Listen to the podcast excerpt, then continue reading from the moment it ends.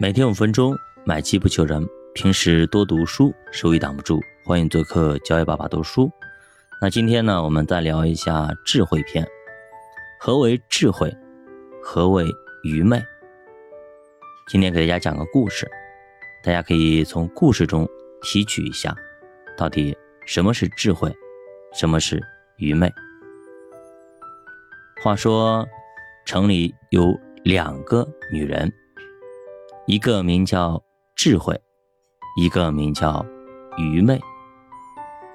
这一天呢，智慧的女人，她建造好了房屋，凿成了七根柱子，建好了院子，然后呢，杀猪、宰牛，调和好美酒，设摆了很大的筵席。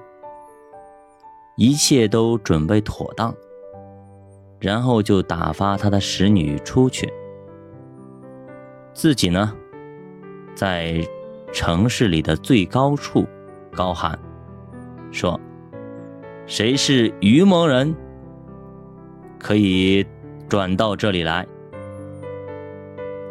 又对那无知的人说：“你们来吃我的饼。”喝我调和的酒，你们愚蒙人要舍弃愚蒙，并且要走光明的道路。到我这里来吃酒席，我不收钱，但是呢，你以后就不要再愚蒙，并且呢，要去掉你身上所有的恶习和愚昧。去掉你身上所有的污秽的行为、不好的行为，然后他告诉他们说：“他如果你去指责那些亵慢人，那么你就会被这些亵慢人所辱骂，会骂回来；如果你去责备那些恶人，你也会被玷污，因为这两人你不要去碰。”因为本身这些人心中狂傲，毫无智慧，也根本不讲理。比如说，你去指责那些恶霸，那么他不仅不会改，反而呢，有可能把你给揍一顿。所以，你们到我这里来坐席的人，一定一定记住，不要去责备那些亵慢人。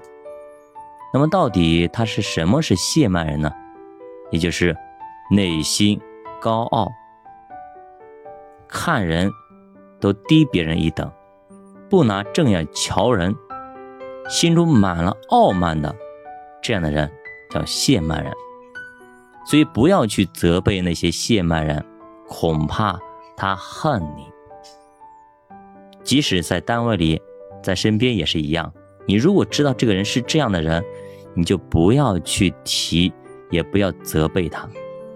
表面上可能人家对你嘻嘻哈哈挺好的，虚心接受，但是背地里他绝对是恨你，可能还要报复你。那么你不责备谢曼人要干嘛呢？